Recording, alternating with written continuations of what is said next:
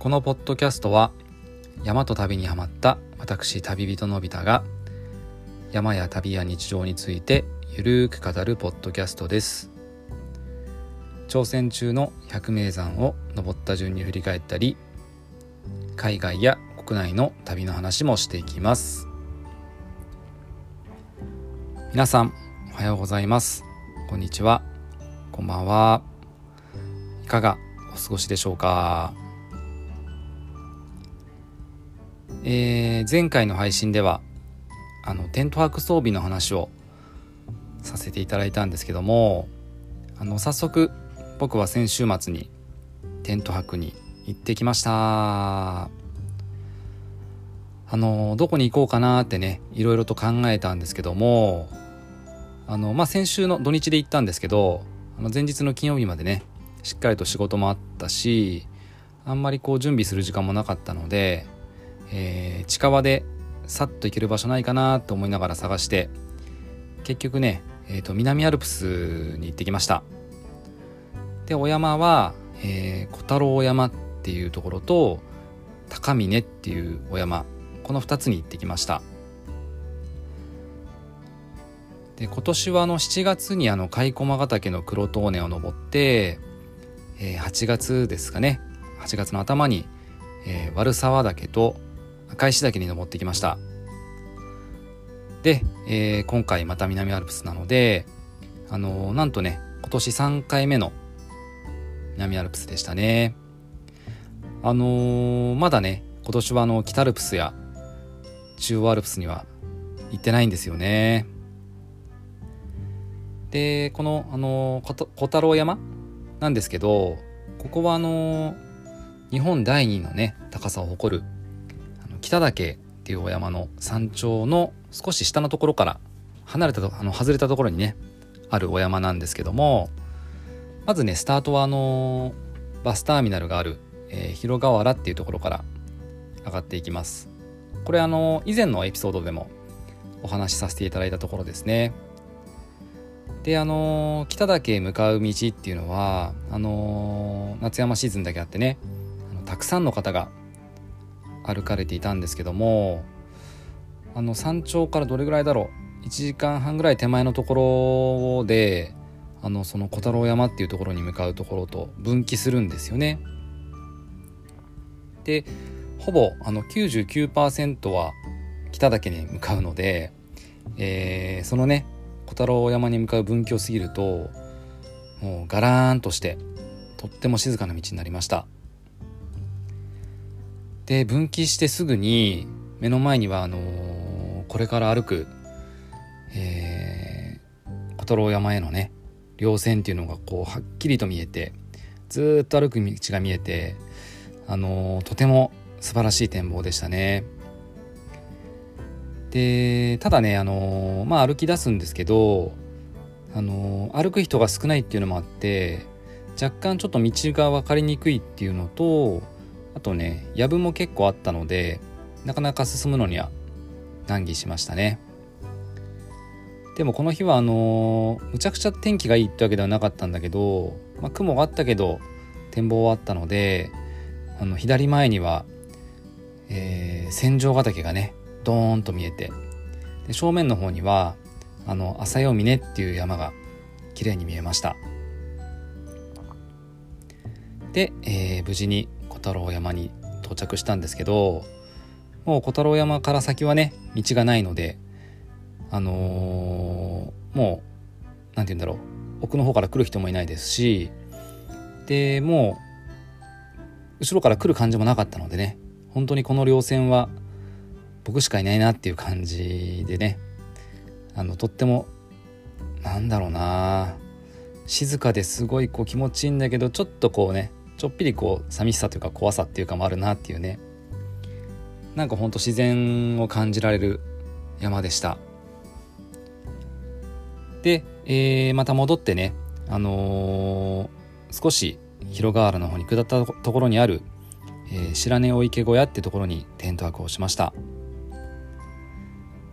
で2日目は、えー、一旦広川原まで降りて、えー、そのままねバスに乗るんではなくて、えー、テント泊の装備を全部広川原のバスターミナルに置いて、えー、身軽にして今度はあの反対側の、えー、稜線というかね山鳳凰三山とかがある方にね登ることにしました。でこの鳳凰三山の西側って西側じゃないか、えー、と北側か。にあるのが、えー、高峰と山なんですけどまあそんなに多分ここを目指して登るって人ってどうなんですかね。あんまりいない気もするんですけど僕は行ったことがなかったのでここを目指してみました。でここねあのスタートからねものすごい急な登りなんですよ。で北岳にあの向かっていく稜線とはあの稜線じゃないや。北岳に登っていく道とは全然違って本当に人も全然歩いてないんですよね。でもねあのここでまさかのことが起きましたあのー、全然すれ違いっていうかねこう登っていく人もいなければ下ってくる人もいないなってね心細い感じで歩いてるとこの日やっとね初めて前からこう人が現れたんですよ。でこう近づいてきて確かめるとなんとですねそれがですねあの最近あのかかなり山に一緒に登っている山山友達の、えー、綿さんでした。あの綿さんはあの以前の常年岳のエピソードにも登場した方なんですよね。で本当に綿さんとはねあのここ最近1年にどれぐらいだろう。45回ぐらいは一緒に登ってると思うんですよね。でねまさかそんなところでね会うと思ってないからね。むちゃくちゃ嬉しかったですよね。で、えー、彼は、えー、鳳凰三山でテント泊をして、えー、広川原の方に、えー、下山してるところだったんですよね。で僕がこれからまあ登っていく道を下ってきたわけなんですけどこの先結構け険しいですよとかね脅かされながら笑顔でお別れしました。で、えー、実は綿さんとはあのー、もう今月ですか。僕の最後の百名山北海道のボロシリ岳に2人で行く予定をしています。綿さんまた近々お会いしましょう。さてさて、えー、急登を登り終わるとあの今度はね岩のゾーンに出るんですけどもあの振り返るとあの昨日歩いたね、えー、小太郎山とねあと日本第二の候補北岳がドーンと見えてねとっても感動しましたね。であの北アルプスに鷲場岳っていう山があるんですけどこれっていうのはあのまあこう見あの見た時にこうわしがねこう羽を広げてるようにこう両翼っていうのかなこう本当に翼広げたような感じにドーンと見えるんですよね。なんですけどここのねあの高峰に登ってる途中で見たあの北岳なんかね本家の足場岳より羽がすごいでかく見えてこっちの方をね、ちょっとあの、鷲場岳って名付けたくなりましたね。はい。そんな感じで、えー、登っていくと、えー、白鳳峠っていうところに着きました。で、そこからは、えー、稜線歩きになるんですけど、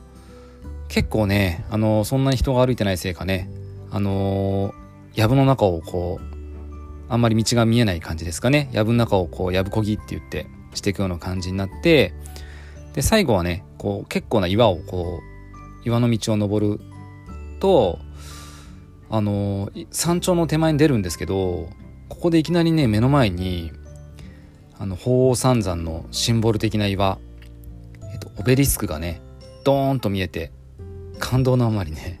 うわー、オベリスクだって叫んでしまいました。そして、えー、無事に高峰到着、えー、ここの景色は、えー、360度の大パノラマ。ほんとすごかったですね。北岳でしょ？千丈ヶ岳。朝夜峰。甲駒ヶ岳。立品山。八ヶ岳。鳳凰三山。そして富士山。これが全部見えるんですよ。もうね想像以上に素晴らしい景色でしたね。あのー、高峰ね本当にいい山なんで是非皆さん行ってみてください。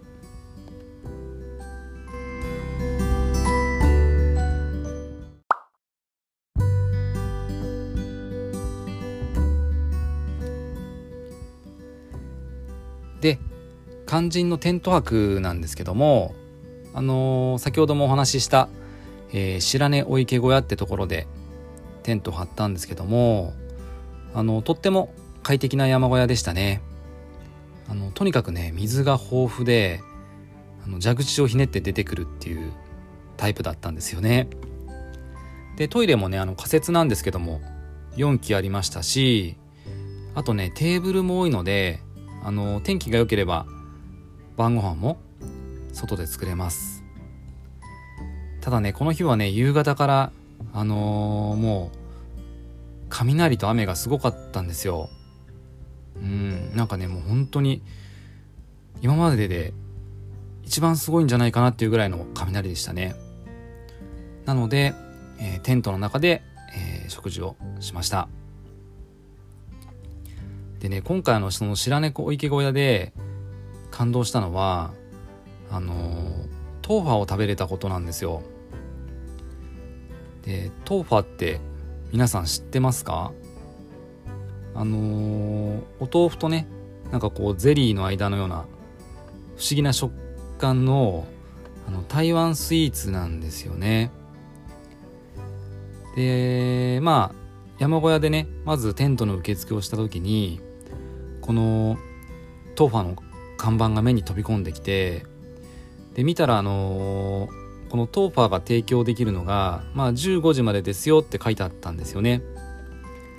だからねあのー、何としてもあのー、小太郎山に登って15時前には山小屋に戻らなきゃなって思いで頑張って小太郎山を往復してきました。で無事に、えー、豆腐を食べることができたんですけども、えーと、僕が食べたのは、えー、蜂蜜が入っていてさらにねあの瀬戸内のレモンが乗っていてあの登山で疲れた体にはもってこいの豆腐でしたね。とっても優しい味でした。でこのトーファを、あのー、白根お池小屋で、あのー出してるのがあの山ごとやあの山小屋のねお仕事をしながらあのー、まあ間借り出店じゃないけどっていう感じで、えー、女性の方がねトーファのお店を出店されてたんですよね。でこのお店の名前が、えー、旅するトーファマイペンライっていう名前だったんですよ。でこれねあのタイ好きの方だったらわかると思うんですけど僕の中でん？台湾スイーツなのにマイペンライって思ったんですよね。あのマイペンライっていうのはまあタイ語でこう大丈夫だよとかって意味なんですけどなのであのその女性の方にあの食べ終わった後に尋ねてみたんですよね。あのなんであの豆腐なのにマイペンライなんですかって聞いてみたらあの以前はねあのガパオライスとかもやっていていろいろとこう試してきたんですけどもあの今はあのトーファーにこう絞り込んでいろいろとこだわってやっているそうです。であの旅するトーファマイペンライさんはあのお池小屋でのね営業は8月で終わってしまったみたいなんですけどもあの、それ以降はまた違うところで営業されるそうです。まさにねあの旅するトーファって感じですよね。なんかこれってとっても素敵だなって思いました。だからねあのまた違う場所でもあのマイペンライさんにねお邪魔して豆腐を食べてみたいなと思います。あのなんか出店情報とかはえっ、ー、とねあの旅する豆腐マイペンライで調べてもらったらあのインスタとかもってらっしゃいますのであの気になる方は是非行ってみてください。なんかあの山の中でこう海外を感じられたそんな素敵な山旅になりました。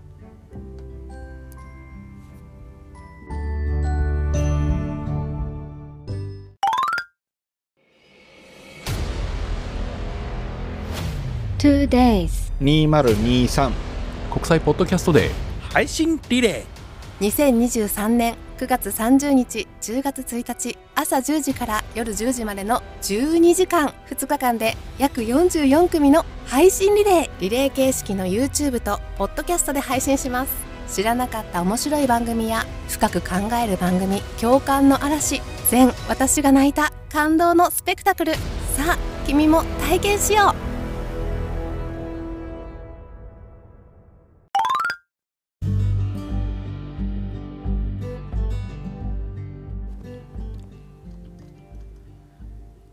今回は海外の旅のエピソードです。海外の旅のエピソードをお話しするのは結構久しぶりですね。で今回お話しさせていただくその舞台っていうのは、えー、ミャンマーです。皆さんミャンマーって行ったことありますか？どの辺にあるか分かりますか？なんか分かるようで意外とわからない方も多いんじゃないかなと思います。あの昔はビルマって呼ばれていましたが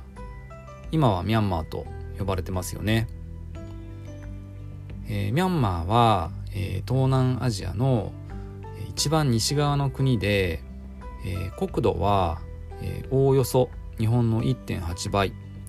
人口はおおよそ、え5500万人くらいだそうです。で首都は、えー、ネピードというところなんですけどこちらはあのどちらかというとあの政治的な機能の中心地になっていてあの都市機能としてのね最大の町は、え、ヤンゴンですね。サイゴンじゃないですよ。サイゴンはベトナムですので、え、ヤンゴンです、え、そんなミャンマーを旅したのは2017年でした。で当時はですね僕はあの東南アジアの国々、えー、タイでしょ？カンボジアベトナムラオスマレーシアとかを、えー、もうほんと短い時間なんですけど旅してたんですよね。でミャンマーはあのずっと興味があったので行ってみたいなって思っていたんですけどまあその当時っていうのはあの軍事政権が続いていてなんかこう閉ざされた国っていう感じもあってねあの怖いイメージがあってなかなか足が向かなかったんですよ。でもあの2016年頃からあの民主化が進んであのアウン・サン・スー・チーさんもね参加するあの NLD っていう国民民主連盟っていう政党があの政権を取ってからどんどんどんどん民主化も進み出したのであ今ならいけるかなと思ってよし行ってみようってことにしました。でまあ旅を計画し始めたんですけどこの旅はですねあの本当に短い旅であの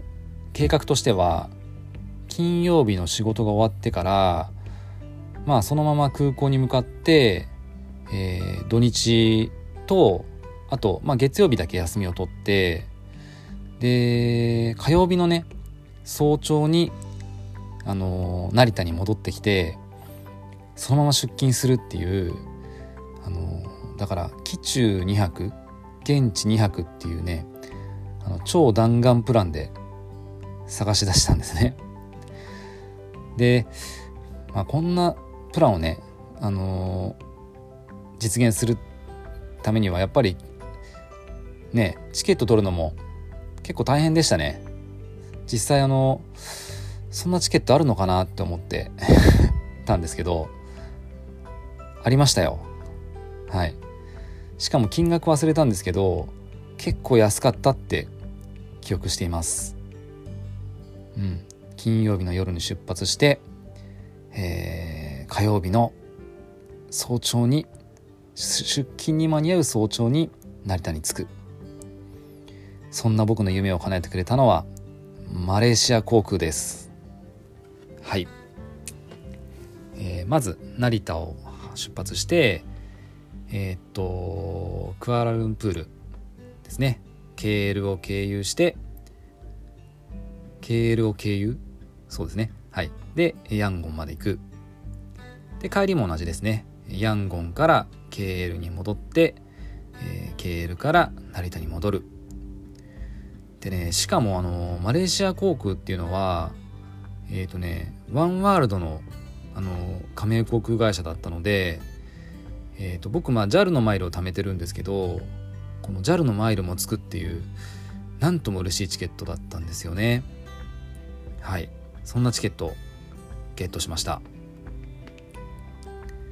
でチケットは取れたんですけどあのー、その僕が行った2017年当時っていうのは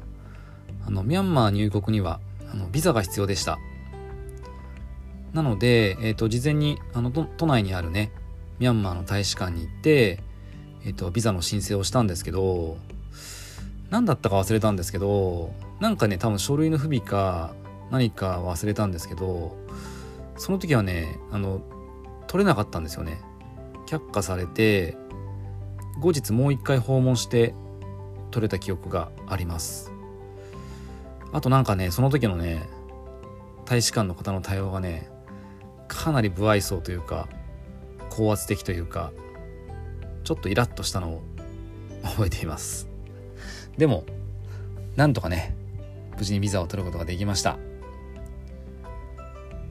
さてさてチケットも取れたしビザも取れたのでいざミャンマーの旅に出発です。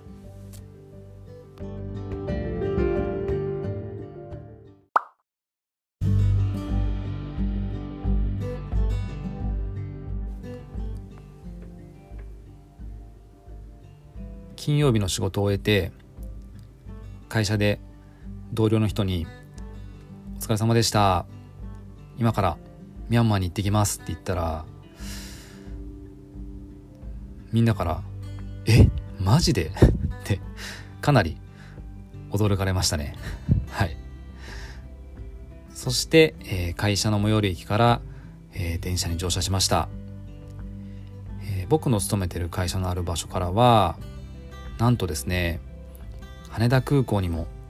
成田空港にも1本で行けるんですよ。だからねとっても便利なんですよね。そして、えー、成田行きの電車に飛び乗って1時間ちょっとですかね。で、えー、成田空港に到着しました。僕ねあのこの空港に着いた時のあの何て言うのかなあの出発ロビーっていうのかな。あそこに着いた時の雰囲気って本当に好きなんですよね。もうこう広い空間があってそこにねこう電光掲示板にあのこれから飛び立つ世界各地の地名が出ていてああここから旅が始まるんだなああここからだったら世界どこでも行けるんだなとかねそんなことを感じますね。なのでとってもあの雰囲気好きです。そして、えー、手荷物検査、えー、出国検査出国審査をしていざ搭乗口へ向かいました。で搭乗口に着いてあのしばらく待っていると突然アナウンスが流れてなんかねいきなり僕の名前呼ばれたんですよ。はいあの搭乗口までお越しくださいみたいな感じで。でこんなこと初めて初めてだったんで何かなと思って搭乗口まで行ってあのマレーシア航空の人に話しかけると「ああのすいませんあのビザって取れてますか?」って聞かれたんですよねでえ何何？と思ってえパスポートをこう見ててねえ取れてますよって言ったらあー分かりましたみたいな感じでなんか中途半端な回答だったんですけどめっちゃ不安になりましたよね今思い出してもねあれ何だったんだろうなって感じですね。そんなねあの不安を抱えながらいざ、えー、クアラルンプール行きの飛行機に搭乗しました。で、えー、マレーシア航空はあの LCC ではないので普通にね機内食も出ましたよ。でその時のね写真を今見てるんですけど結構美味しそうでしたね。えっとねえっ、ー、とチキンとマッシュルームの上にこうクリームソースみたいなのがかかっていてあとはスモークサーモンとポテトサラダ。あとねパンと,、えー、とプリン。あとライスもついてますね。で、えー、食事のお供はこの時はどうやら、えー、カールスバーグを飲んでいたみたいですね。とっても豪華な機内食だったみたいです。そしてそれを食べて飲んで、えーまあ、そのまま寝てね無事に、えー、早朝というか深夜というかに、えー、クアラルンプールの空港に到着しました。でこのねあのー、ケールの空港はあの結構広いんですよ。なのでねあのその中をこううろうろ一人しながら、えー、ヤンゴン行きの搭乗口まで移動しました。で搭乗口に着いたんですけどまだまだ出発時間まで確かね3時間ぐらいはあったと思うんですよね。なのであのちゃんとねまだね寝れてなかったので、えー、もう少し寝たいなと思ってベンチで寝て時間を過ごしました。そしてやっとね搭乗時間が来て、えー、ヤンゴン飛行ヤンゴン行きの飛行機に乗り込みましたね。ここからはねほとんど日本人はいなかった気がしますね。でまあクアラルンプールからヤンゴンは近いのであっという間にヤンゴンに到着です。さあいよいよミャンマーの旅が始まりますよ。あのまずは両替なんですけどえっ、ー、とね今はわからないんですけど当時はあの日本の円を直接こうミャンマーの通貨に、あの両替できなかったのかえっ、ー、とね日本でまずね日本円をあのドルに両替してからあのヤンゴンの空港で今度はドルを、えー、ミャンマーの通貨の、えー、チャットに両替しました。で、えー、お金も無事得たところで空港を出発するんですけどあのー、初日はね、えーと、ヤンゴン市内ヤンゴン市内には行かずヤンゴンから少し離れたあのミャンマーの古都があるねあのバゴーっていう町に行ってみることにしました。でバゴーに行くにはあのバスでおおよそ空港から2時間ぐらいなんです空港っていうかバスターミナルから2時間ぐらいなんですけどあのそのバスをね乗るためにその空港からねバスターミナルに移動しなきゃいけないんですよ。であの空港出てえー、っとねタクシーに乗るんですけどでドライバーさんにねあのアウンミンガラハイウェイバスターミナルに行ってくださいって伝えて向かってもらいました。でねあのなんかね全然ボラれる感じとかもなく行ってでそのドライバーさんがその要はバスターミナルからどこに行きたいのって聞か聞いてきたので、えーと、バゴーに行きたいんですって伝えたらね、えーと、バスターミナルについてもうもうすごい数のバスがこうずらーっと並んでるんですけどそこであの現地の係の人に聞いてくれてあの馬号行きのバスを見つけてくれたんですよね。でそこまでね送ってくれてでさらにそこにいる係の人にあの彼が馬号に行きたいんだ行きたいから乗せてやってくれって伝えてくれたんですよ。でそこの場でこうねあのチケットも買って、えー、僕は無事にバスに乗り込みました。あのーまあね東南アジアとか中国とかねタクシーって僕もう基本的にはこう全く信用してないんですよ。っていうかぼったくられるし、まあ、そんな、まあ、そうじゃない人もいるとは思うんですけど基本まあ信用しないで乗るんですけどこの時のドライバーさん本当に優しくてとっても嬉しかったですね。でねただあの乗って、えーこうバスが進み出すんですけどあのチケットにはねこの英語の表記もなくてこの読めないこうな何語ってミャンマー語ビルマ語っていうんですかねが書かれたチケットだけがあってこれ本当にバゴに行くのかなとかね すごいドキドキしながらこう土煙が舞う道を2時間ほど揺られました。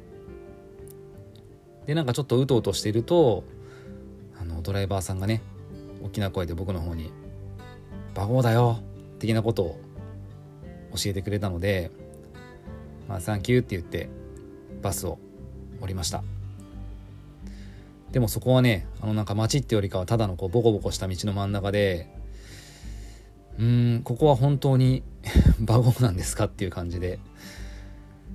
とても不安でしたね。でそんな不安な中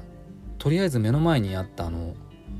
こうオープンな感じのね食堂というかこうカフェがあったので入ってみることにしましたするとねあの奥の方からあの男の人が出てきて「さあどこ行くんだい?」って聞いてきてくれたんですよねさあそしてここからバゴの旅が始まっていきました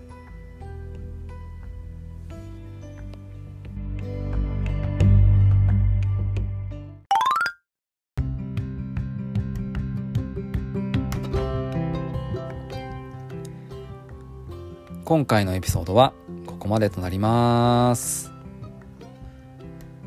あの今回ミャンマーのことを話そうと思って当時の写真とかをねあの見返してたんですけどやっぱり海外行きたくなりますね。あの僕は2019年までは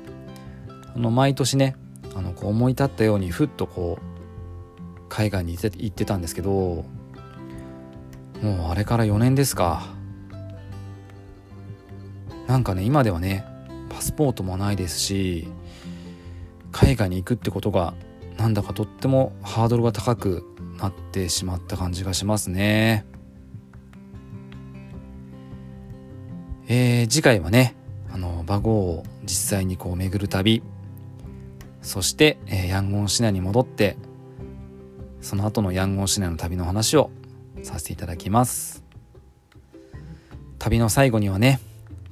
僕のねあのすさんでしまった心にあの自己嫌悪することになるんですよ。そんな出来事が起こってしまうんですよ。はいはい。あのそのあたりのお話もさせていただきますのでよければ次回もお聞きください。えー、山と旅と僕では、えー、Twitter X ですかね。あとインスタもやっております。あとは、えー、Google フォームの方もあのご用意しておりますのでよければこちらからも感想などをいただけると嬉しいです。今回も最後までお聴きいただきありがとうございました。次回のエピソードでもまたお会いしましょう。それではさようなら。